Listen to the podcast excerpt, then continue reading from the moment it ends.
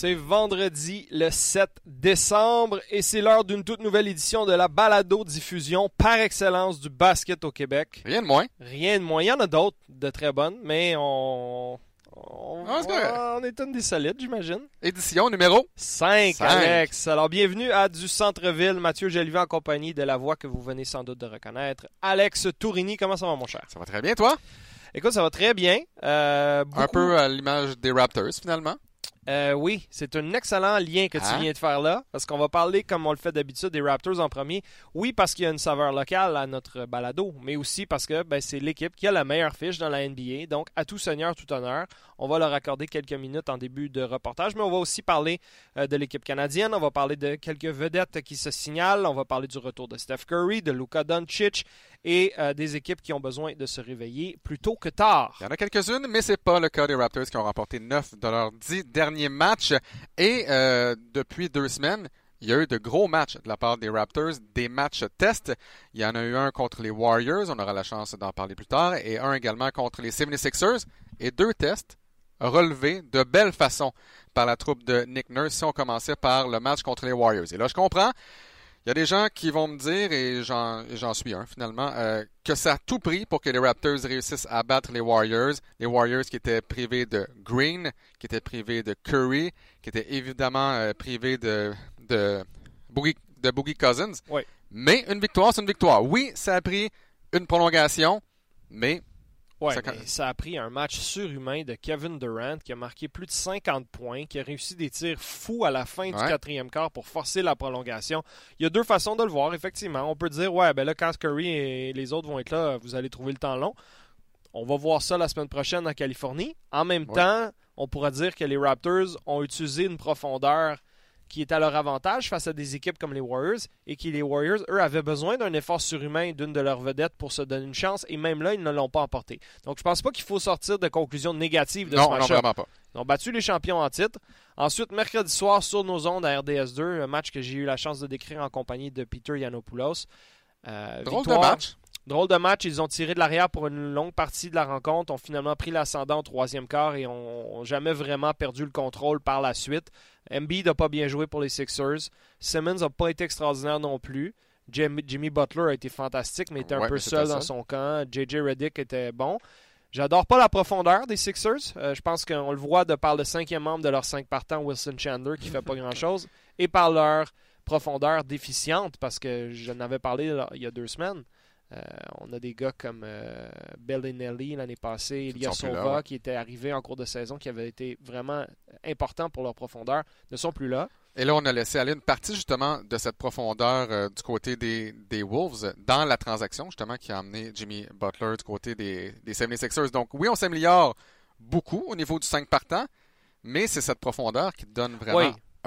Et ils vont se retrouver, ces deux euh, protagonistes, plus tard dans la saison et peut-être même en série. Mais du côté des Raptors, j'ai quand même beaucoup aimé ce que j'ai vu de, de Kawhi, encore une fois. Euh, Larry a eu un match horrible offensivement, mais a fait quelques gros jeux en deuxième demi, euh, des vols de balles, des fautes offensives qu'il est allé chercher sur Embiid, par exemple. Ça, c'était important. Euh, et Valanciunas a été extraordinaire. Encore une fois, peu de temps de jeu. Au moins, Nick Nurse l'a récompensé en fin de match au profit d'Ibaka Mhm. avec des minutes euh, cruciales en fin de rencontre. Ça, j'aime ça qu'on fait ça. On peut pas juste lui dire euh, viens nous donner 20 points et 10 rebonds en 15 minutes, mais tu joueras pas au début, tu joueras Ouais. pas à la fin. Ça, c'est pas super, mais euh, il a été extraordinaire. La, la profondeur aussi de, de- a- porté fruit. Les, les points du banc, là, les bench points, le bench mob Ouais. des Raptors était de retour en force comme il l'était l'année passée. Donc c'était vraiment euh, c'était très concluant et en plus ça s'est fait sous les réflecteurs américains. Exactement. C'est important de souligner. ESPN était du côté de Toronto une bonne partie de la semaine finalement. Euh, et écoutez, les, les codes d'écoute étaient en hausse par rapport à il y a un an. Parce qu'on sait, généralement, quand les Raptors jouent à la télévision américaine, c'est un grand trou noir pour les cotes d'écoute. Il n'y a personne qui regarde ou qui, qui regardait. Et là, cette année, là, il y a vraiment un engouement véritable pour les Raptors de Toronto. C'est la meilleure équipe dans la NBA présentement. Et je pense que du côté de nos voisins du Sud, on commence à croire peut-être aux chances des Raptors de se rendre jusqu'en finale, du moins très loin. Mais c'est une équipe qui est plaisante à regarder. Ah, certainement. Et là, rajoute à ça des personnalités comme Kyle Lowry qui laisse personne indifférent, qui donne de bonnes entrevues comme il l'a fait à Rachel Nichols, peut-être un peu trop bonne au goût euh, de l'état-major des Raptors, où il est allé dire que sa relation avec Masai Ujiri était plutôt inexistante. Il fait son travail, lui fait, le mien, puis on, on se parle pas trop. Mais Larry est polarisant, euh, l'équipe prend de la crédibilité, euh, Siakam et compagnie sont excitants. Mais les codes d'écoute s'expliquent par un mot, c'est Kawhi. Les gens le voient dominer, les gens ont été intrigués par toute cette histoire loufoque à San Antonio. Et là, de, de, le voir dans la conversation pour le joueur le plus utile de la ligue, il est dans le top, je dirais dans le top 2 ou 3 en ce moment. Là. Euh, on peut me parler d'Antetokounmpo, vous pouvez me parler d'Embiid, peut-être de LeBron, mais Kawhi est là. Alors je pense que les Américains en général ont regardé ce match beaucoup en plus grand nombre qu'on pensait. Je pense qu'ESPN aussi a été agréablement surpris et euh, pour voir Kawhi et ça donne une crédibilité additionnelle aux Raptors dans leur ensemble. Donc euh, c'était vraiment très positif ce qui s'est passé mercredi. Il y avait d'ailleurs, Drake n'était pas là, mais il y avait Chris Bosh, Tracy McGrady aux abords du terrain en, raison de l'événement pour l'Afrique de la veille. Mandela, ouais. Donc, je pense que c'était très positif. Euh, je ne veux pas trop m'avancer, mais pour moi, les deux prochaines semaines vont être fascinantes à suivre du côté euh, des Raptors. J'en ai parlé un peu en ondes euh, mercredi soir.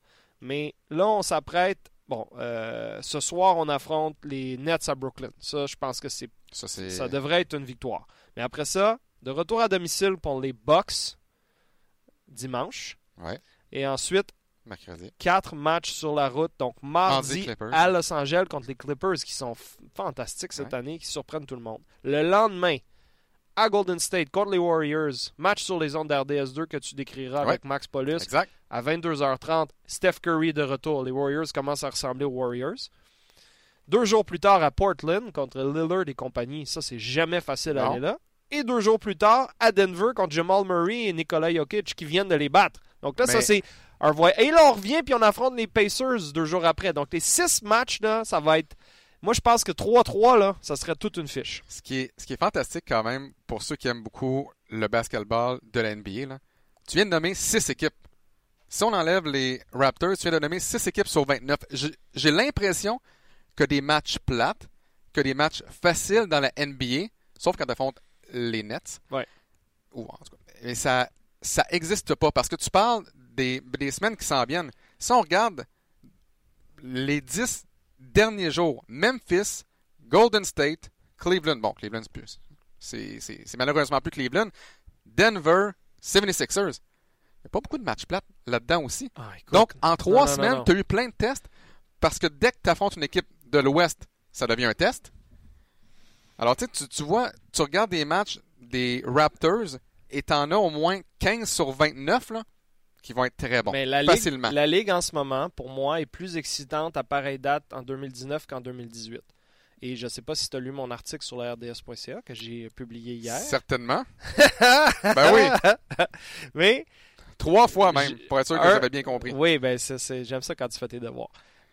Un des cinq constats que j'ai fait, parce que c'était mes cinq constats au quart de saison, c'était que la parité, pour l'instant, est de retour. Parce que veut, veut pas, avec la domination des Warriors des dernières années, il y mm. avait, surtout en début de saison, déjà ils se distançaient au classement. Puis tu disais, bon, l'Est l'Ouest est réglé, l'Est est moins fort, il y a des équipes qui se battent, etc. Il y avait un, sentiment moins excitant de se lever le matin, de regarder le classement, puis de faire, Oh, wow! OK, Les, Clippers, les Grizzlies, les Pistons en début de saison, qu'est-ce qui se passe? Le Magic, à un moment donné, qui avait 8 victoires. Euh, exact. Même les Mavs, en ce moment, de Dallas, on en reparlera plus tard, sont dans les séries dans l'Ouest. Ça, c'est fantastique. On n'avait pas ça dans les dernières années. Alors, pour moi, c'est ce qui rend la Ligue en ce moment plus intéressante qu'à pareille date l'an dernier.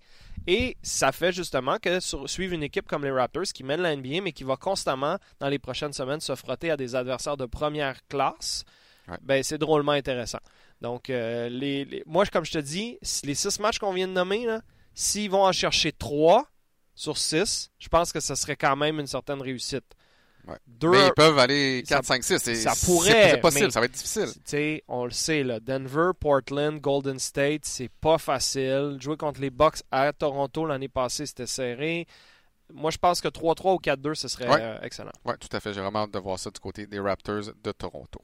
Alors, euh, bon, parlons de l'équipe canadienne maintenant. Euh, c'est un, une situation assez particulière parce que l'équipe canadienne nationale masculine s'est qualifiée pour la Coupe du Monde 2019 de la FIBA. Ouais.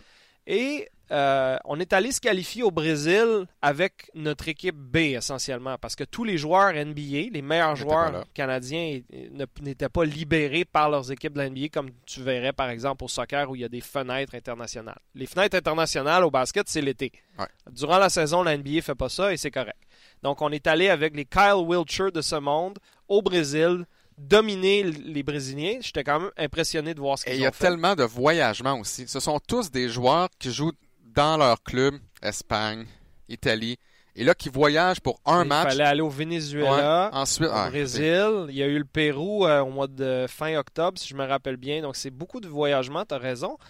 Et euh, constamment, tu es en train de reconfigurer ton équipe en termes de chimie, de qui va prendre le plus de tirs ce soir, qui va contribuer. Les Joel Anthony de ce monde, chapeau à Joel. Anthony. En fin de carrière, fin trentaine, il continue d'offrir de fiers services pour son pays. C'est pas comme s'il faisait ça pour la gloire ou l'argent. là. Ouais. Euh, Il fait ça pour une certaine fierté. Alors, ces joueurs-là ont qualifié, ont fini le boulot pour le- leur pays, mais ils ne seront sûrement pas de l'équipe nationale qui va aller euh, en Chine euh, la- l'année prochaine. Donc, le Canada s'est officiellement taillé une place parmi les 32 pays qui participeront à cette Coupe du Monde du 31 août au 15 septembre 2019. Et il faut expliquer un peu le déroulement parce que cette année, cette Coupe du Monde servira de première grande fenêtre de qualification pour les, Pour les Jeux Olympiques. olympiques de 2020 au Japon. Exact. Il y a seulement le pays hôte, le Japon, qui mérite une place pour les prochains Jeux. Même les champions en titre, les Américains, doivent se qualifier comme tout le monde. Et ensuite, tu as donc un nombre prédéfini de deux pays américains, deux pays européens, et ensuite une nation asiatique, une nation africaine et une nation de l'Océanie qui va mériter sa place pour le- les Olympiques, Les parce qu'il y a juste 12 pays qui participent aux Olympiques. C'est pas beaucoup. Alors, ce qu'il faut comprendre, c'est que le Canada va aller à cette Coupe du Monde sans doute avec son meilleur effectif. Ben, Est-ce on qu'il va manquer des ouais. Andrew Wiggins ou des Jamal Murray de ce monde pour des raisons de, de contrat ou de mésentente? On Mhm. verra. Mais moi, je m'attends à voir les meilleurs joueurs là-bas. Moi aussi. Et donc, le Canada doit finir plus haut que toutes les équipes améri- du continent américain, sauf les États-Unis, parce qu'on prend pour acquis qu'ils Qui vont ne gagner? vont pas battre les, les Américains. Non. Donc, on Ben. doit. Ben, écoute, C'est un match peut-être. Je sais pas. on sait jamais. On verra. Mais mon point, c'est que le Canada aura comme mission d'aller à cette Coupe du Monde et d'aller chercher le plus haut rang possible au final pour euh, mériter sa place pour les Jeux olympiques pour la première fois depuis 2000. Donc, ce sera une première en 20 ans. Et on doit essentiellement, là, selon mes, mes calculs, mes, mes humbles euh, analyses, de finir devant l'Argentine, le Brésil et le Venezuela. C'est les trois autres menaces du continent. On est arrivé à les battre. Avec, un- avec une équipe B. Oui, aussi. mais on est arrivé à battre euh, le Brésil euh, dans, dans un match à la Place Belle cet été où c'était pas mal les vraies équipes. On a battu au on Brésil. est cla- on est clairement capable de battre le Venezuela, même si c'est eux qui nous ont sortis lors de, la- de la dernière qualification, ce qui était une catastrophe parce que dix jours avant, on les avait démolis par 20. Mais ça n'a pas bien été lors du dernier match encore. Exact. Au Venezuela. Et l'Argentine, ben ça c'est bizarre parce que c'est un pays qui sur papier a été plus prolifique que nous sur l'échelle internationale, mais on est en transition parce que Ginobili c'est terminé, C'est une vieille équipe. Nocioni, Delfino sont plus vraiment et on n'a pas eu beaucoup de renouvellement. On a Laprovitola comme garde qu'on a aimé un peu aux Olympiques, mais sinon il reste Luis Scola. Luis Louis Scola, lui, il est encore en qualification. Ouais. Il est encore un joueur majeur pour eux qui leur a permis de se rendre à cette Coupe du Monde qui sera disputée en 2019. Il va avoir 39 ans juste avant le début de cette compétition-là. Si on n'est pas capable de battre l'Argentine Il y a un problème. avec Scola et compagnie en terrain neutre, parce que les battre en Argentine, c'est une chose. Les battre en Chine, je peux pas croire. Écoute, je continue de penser Mais- que ce sera une énorme déception si on n'arrive pas à se qualifier. Mais c'est le même problème chaque fois. Le Canada, c'est une équipe de vedettes qui arrive et qui joue ensemble. Là, tu affrontes le Venezuela, qui a joué ensemble pas mal toute l'année. C'est pas mal. C'est des joueurs qui jouent dans les mêmes clubs pro. Et pour moi, ils ont un avantage au niveau de la chimie, alors que le Ouais. Canada a un, un- un avantage net pour moi au niveau du talent. Ils n'ont aucun joueur NBA, Alex. Ils sont.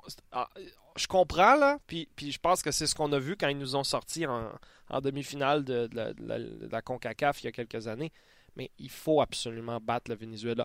De toute façon, on n'aura peut-être même, même pas affronté le Venezuela dans un duel direct. Mon point, c'est que tu dois aborder ce tournoi-là, peu importe ton adversaire, en allant chercher le plus de victoires possible. Les nations européennes sont toujours les plus difficiles à battre, autres que les États-Unis.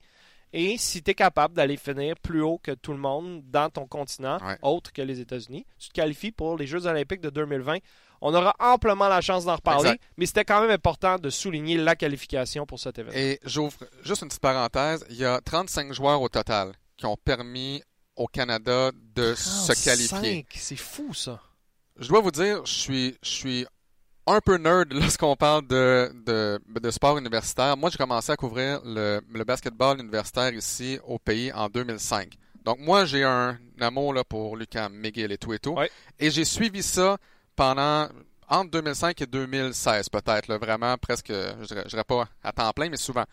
Autre parenthèse, j'ai déjà été membre d'un pool de basketball universitaire canadien. Je vais juste dire ça comme ça. Ça, c'est la preuve ultime. Ça, là, pour vrai, c'est spectaculaire. Euh, avec plein de gens qui étaient partout au pays, des gens qui, travaillaient, qui travaillaient pour euh, Yahoo Sports et tout et tout. De tous les joueurs, des, des 35 joueurs qui ont, qui, ont, qui ont aidé le pays à se qualifier, j'en connais un paquet. Phil Scrubs, euh, Phil Scrub et son frère Tommy, pour moi, à Carlton. Mm. Ça a été des vedettes pendant cinq ans. Phil Scrub a été nommé trois fois joueur par excellence ici au, pays. Euh, écoute, il y en a plein. Klassen, Morgan, Gray, euh, Best et tout et tout.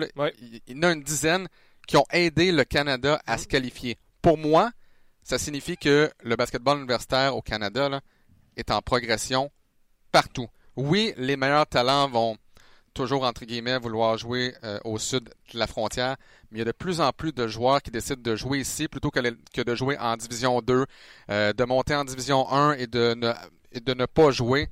Alors pour moi, c'est vraiment un signe que le basketball au Canada est en, Absolument. Est, chapeau à Dave Smart à Carlton pour avoir développé plusieurs de ces joueurs-là. Chapeau à nos programmes québécois aussi. Il y a une nette progression. Tu fais très bien de le souligner. Il ne faut pas tout le temps penser que ces bonhommes-là sortent des laboratoires ou sortent de l'Ontario pour ensuite être développés dans des prep schools pour aller jouer un an. C'est pas comme ça que ça marche pour plusieurs d'entre eux. Les Joel Anthony de ce monde se sont bâtis des carrières euh, à la sueur de, de leur front et ils ont tous contribué au succès. Alors c'est un peu ingrat parce que là, après ça, ils vont regarder les méga vedettes, les millionnaires euh, canadiens qui jouent dans la NBA, aller essayer de se tailler une place pour les Olympiques. Mais c'est la vie et je pense qu'ils méritent autant euh, d'accolades en, bout du fil si jamais on se qualifie. tu vois, ce sont des joueurs qui viennent de quelles universités? Carlton, Ryson, pourquoi? Roy, Rana, Dave Smart veulent avoir des joueurs qui connaissent. Et, voilà, et ça marche. Et on le voit dans les matchs euh, amicaux, les matchs hors concours de l'été, où les équipes de l'ANC viennent au Canada, pensent qu'ils vont avoir une partie de plaisir, ou en tout cas pensaient. Et là, depuis quelques années, ils comprennent que s'ils viennent jouer contre les, les Carlton de ce monde, ou même les Ryerson de ce monde, ils vont trouver le temps long. Et ça, c'est vraiment tout à l'honneur euh, du basket qui se joue dans notre pays. Alors, tu fais bien de souligner, mon cher. Euh, revenons à la NBA un peu. Euh, il y a une situation ah, qui a retenu ton attention euh, avec les Bucks de Milwaukee dans la dernière semaine. Oui, ça s'est passé le 1er décembre dernier. Knicks contre Bucks. Mario Ezonia a décidé. En fait, ce qu'il faut savoir, c'est qu'il a marqué deux points dans ce match-là. Deux seulement. Mais on s'en souviendra pour les mauvaises raisons. Gros dunk sur le Greek Freak. C'était au, au, MSG, c'était à domicile. Gros dunk sur le Greek Freak qui tombe. Et Ezonia a décidé moi, je vais passer par-dessus le Greek Freak. Mm. Donc, il est, il est au sol, il enjambe Antetokounmpo. Mm.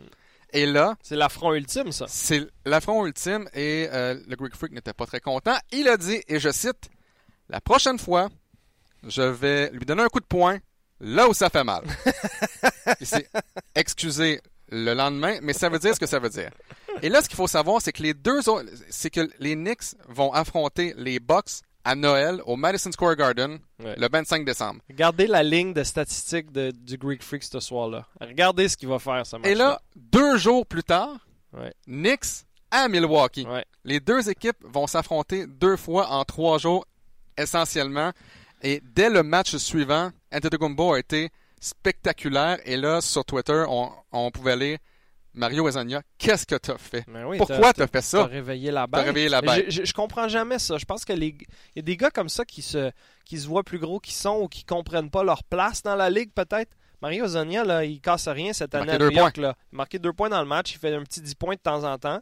Et là, il est allé traiter un des joueurs les plus utiles de la ligue comme si c'était le moins de rien. Je pense pas que son intention c'était de partir la, la, la guerre.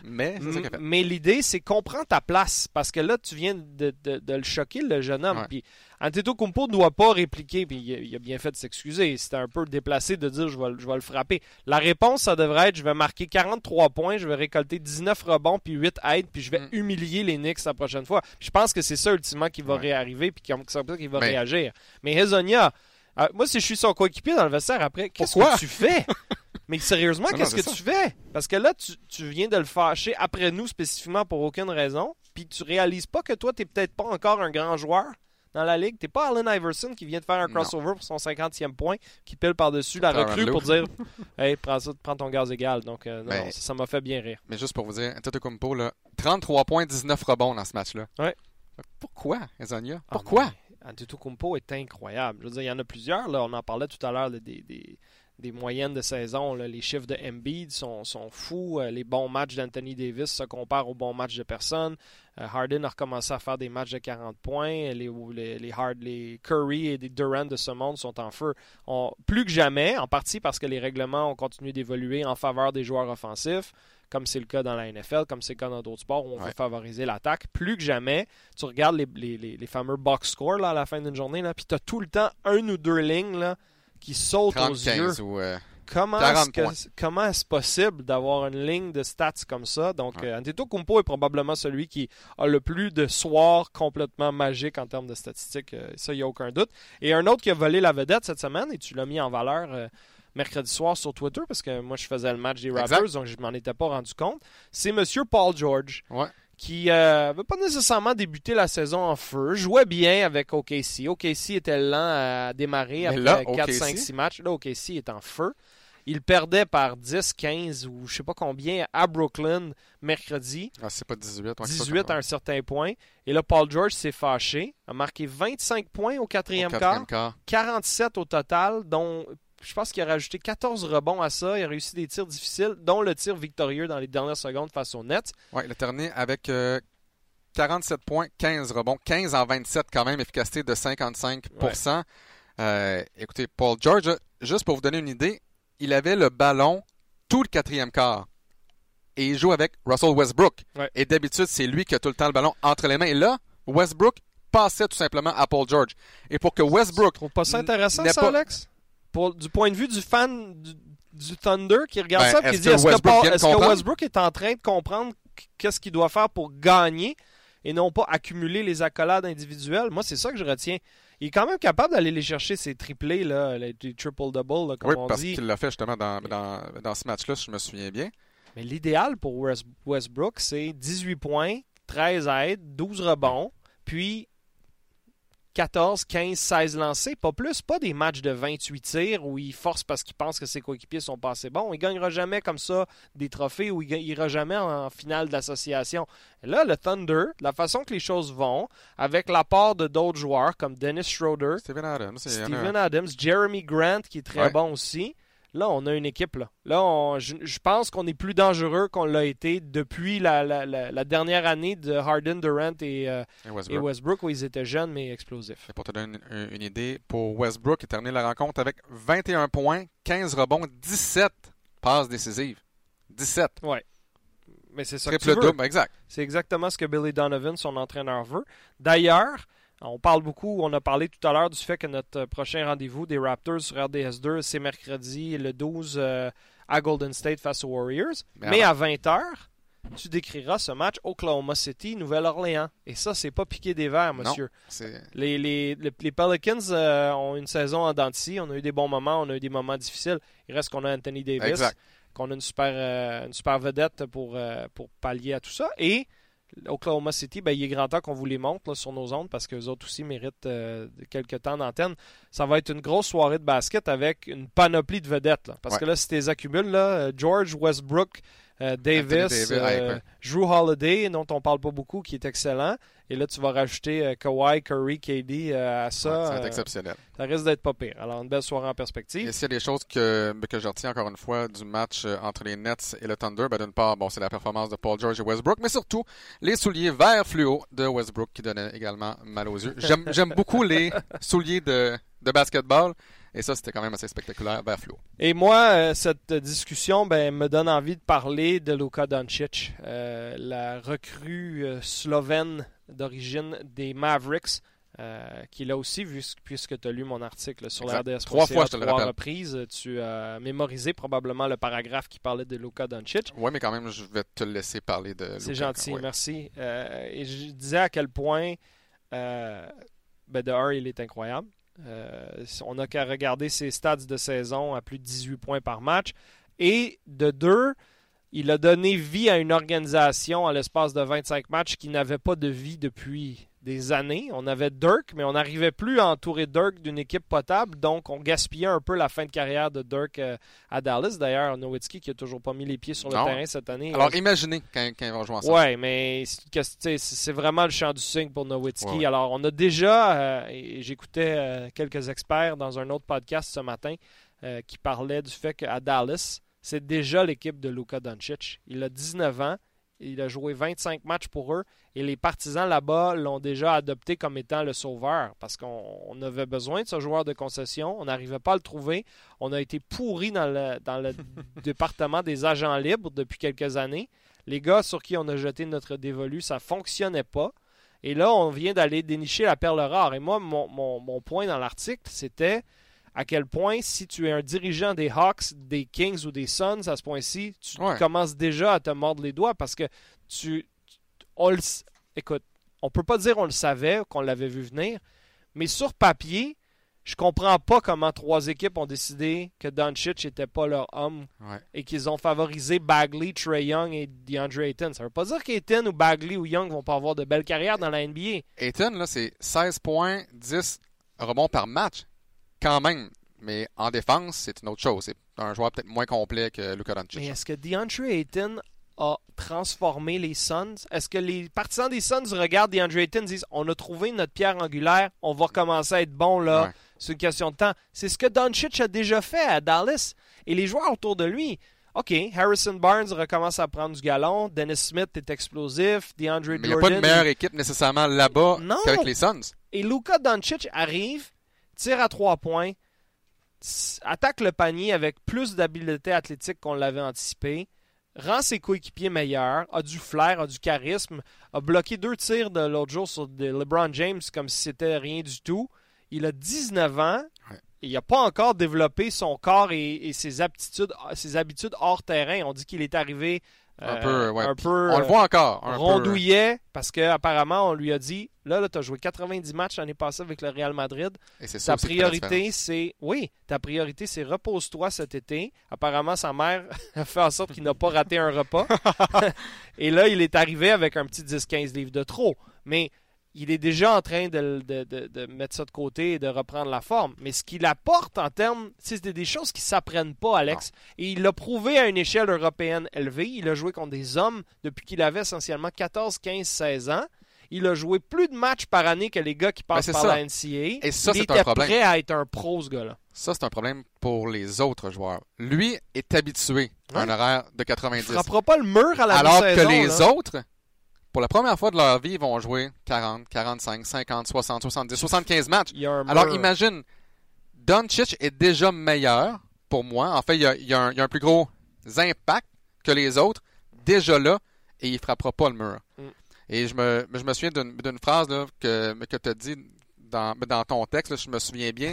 Bref, je suis aux Suns, Kings et Hawks d'avoir raté leur évaluation en tentant de lui trouver des, des failles. Ouais. Et c'est ça. Mais moi, c'est pas d'avoir de ne pas avoir choisi Luca qui, m'énerve.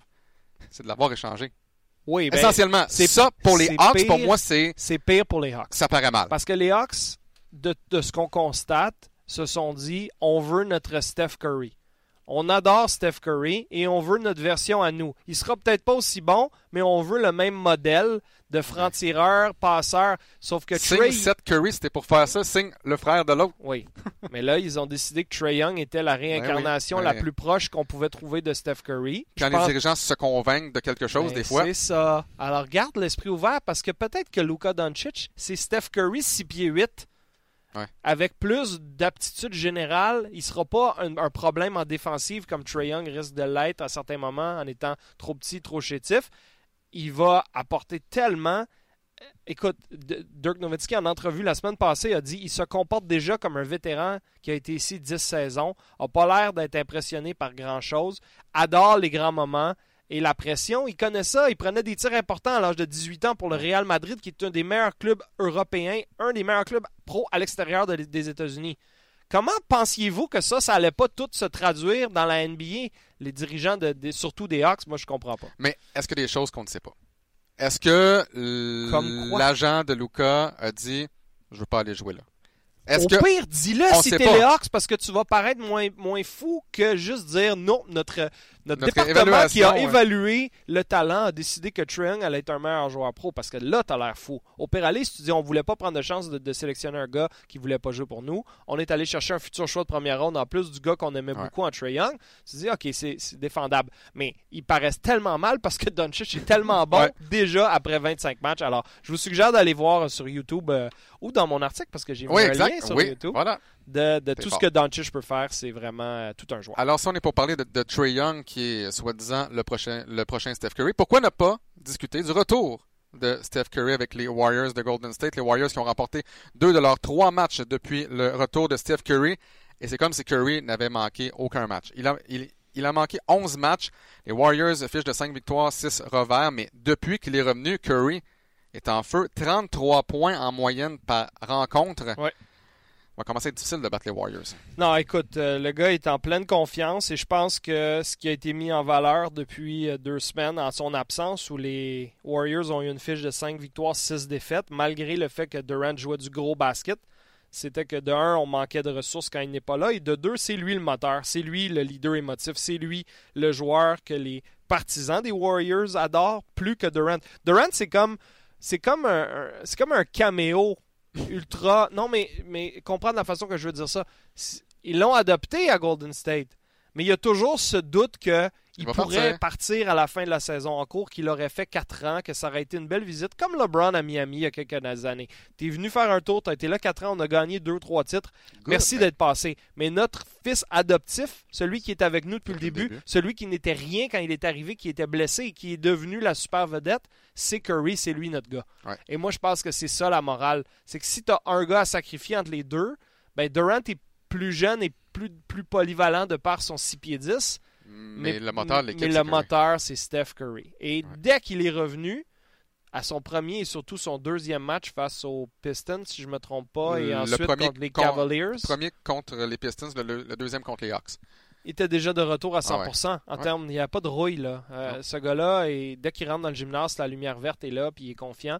Donc, euh, on va voir le vrai visage des Warriors au cours des prochaines semaines, des prochains mois. Quand Green va revenir, éventuellement Cousins va devenir disponible.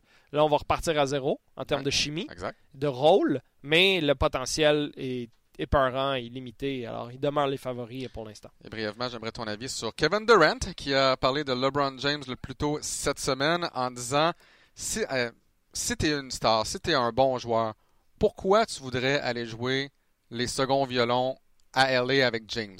Il y a deux façons, j'imagine, de voir ça. Un, il veut aller jouer à LA avec LeBron James. Il veut être certain qu'il n'y a pas d'autres joueurs comme Kawhi Leonard qui désirent jouer là. Ouais. Ou deux, peut-être qu'il veut rester avec les Warriors et se dire j'espère qu'il n'y a pas une autre vedette qui va aller jouer avec LeBron parce que là, ça va être vraiment difficile de gagner.